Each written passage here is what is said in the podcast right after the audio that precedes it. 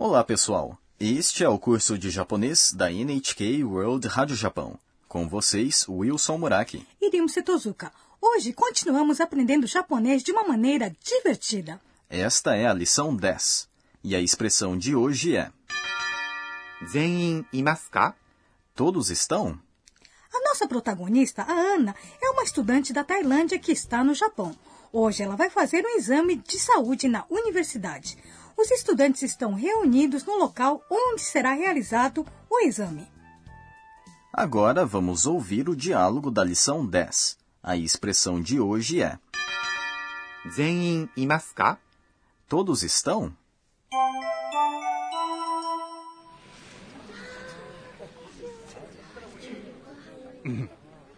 はじめに身長と体重を測ります全員いますかアンナさんがいません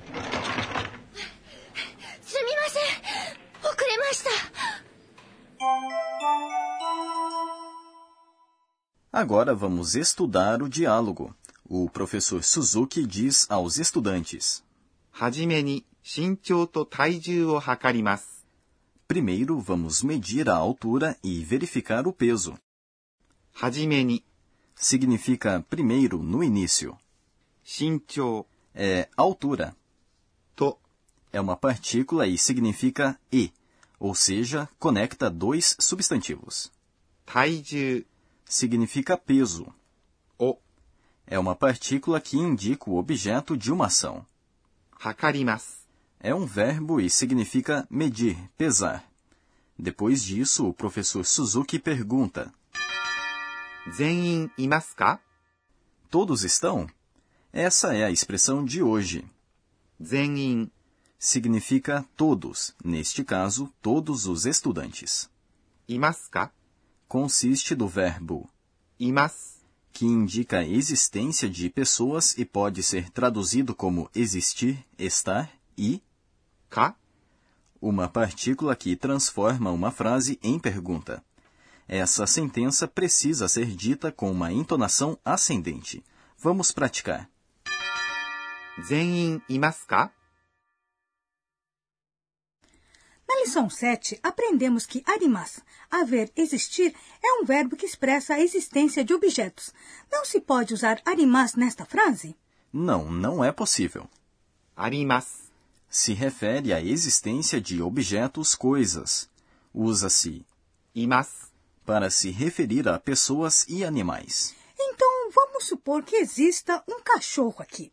Cachorro é inu em japonês, não é? A frase ficaria assim: Inu ga imasu, não é? Excelente! Agora vamos voltar ao diálogo. O professor Suzuki perguntou: Todos estão? O Rodrigo, um colega de classe da Ana, responde: アンナさんがいません。 A Ana não está. アンナさん É o nome da Ana com o título honorífico san. が É uma partícula e indica o sujeito da sentença. いません。 significa não há, ou neste caso, não está. Essa é a forma negativa do verbo imas. Existir, haver, ou neste caso, estar. Oh, o que será que aconteceu com a Ana? Bem naquele momento, a Ana entrou correndo na sala sem fôlego e disse: Sumimasen, okuremashita. Desculpe-me por estar atrasada. Parece que ela dormiu demais, não é? Sumimasen, significa desculpe-me, com licença. Na lição 7, vimos que sumimasen é usado para abordar alguém antes de falar. Assim, sumimasen, wa arimasu ka?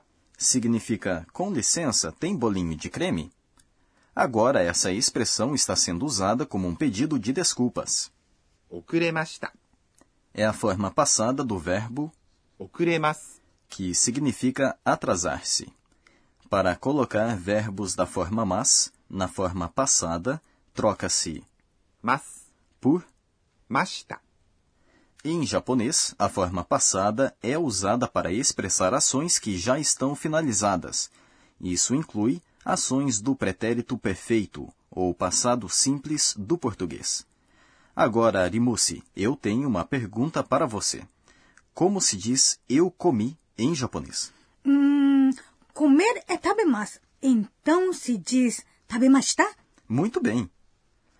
Agora vamos para o quadro Professora, pode explicar? O que você gostaria de pedir para que a professora Akane Tokunaga explique hoje, Rimusi? Hoje nós aprendemos que o verbo imas, que significa haver, existir, estar, expressa a existência de pessoas e animais. Já aprendemos uma palavra similar, arimas, que também significa existir, haver. Como se pode diferenciar os dois verbos? Ótima pergunta.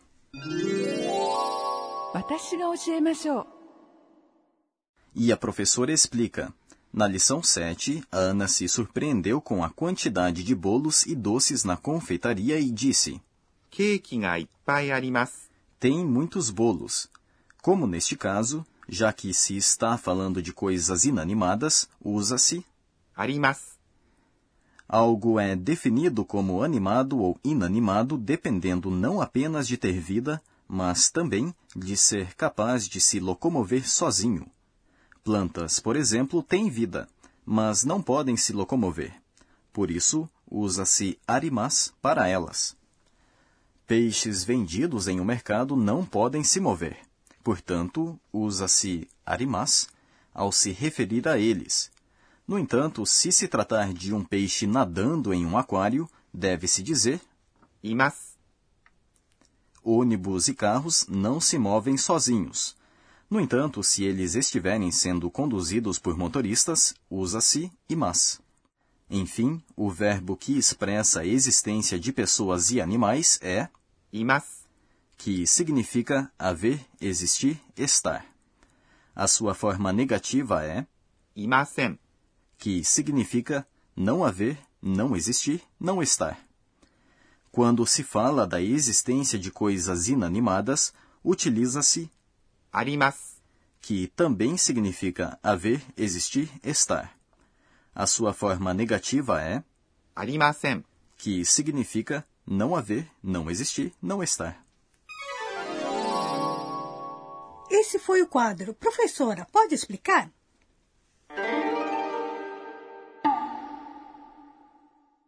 Agora vamos para o quadro Onomatopeia do Dia, em que apresentamos onomatopeias da língua japonesa. Rimusi, vou dar uma dica sobre a próxima expressão. Ela é usada para expressar um sentimento depois que alguém recebe os resultados de uma prova. Gakuri. Bem, essa pessoa não parece estar tão feliz. É isso mesmo. Essa expressão é usada quando ficamos decepcionados. Ela também pode ser usada quando perdemos em uma competição esportiva ou quando estamos tão decepcionados que abaixamos a cabeça. A próxima expressão tem uma conotação parecida. Can. Eu conheço essa. gan é uma expressão muito usada em mangás, especialmente quando os personagens ficam chocados e parecem pálidos. Gan Simplesmente dizendo isso, demonstramos o quão chocados e decepcionados estamos. No entanto, esperamos que os nossos ouvintes não passem por situações em que precisem usar essas duas expressões. Esse foi o quadro Onomatopeia do Dia.